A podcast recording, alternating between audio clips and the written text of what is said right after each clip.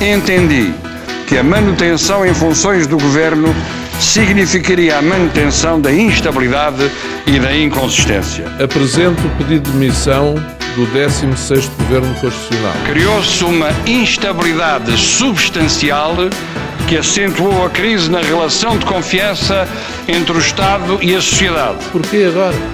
Quando Portugal é o país com maior estabilidade social de todos da zona em que se insere. Reafirma sucessivos incidentes e declarações, contradições e descoordenações que contribuíram para o desprestígio do governo, dos seus membros e das instituições em geral.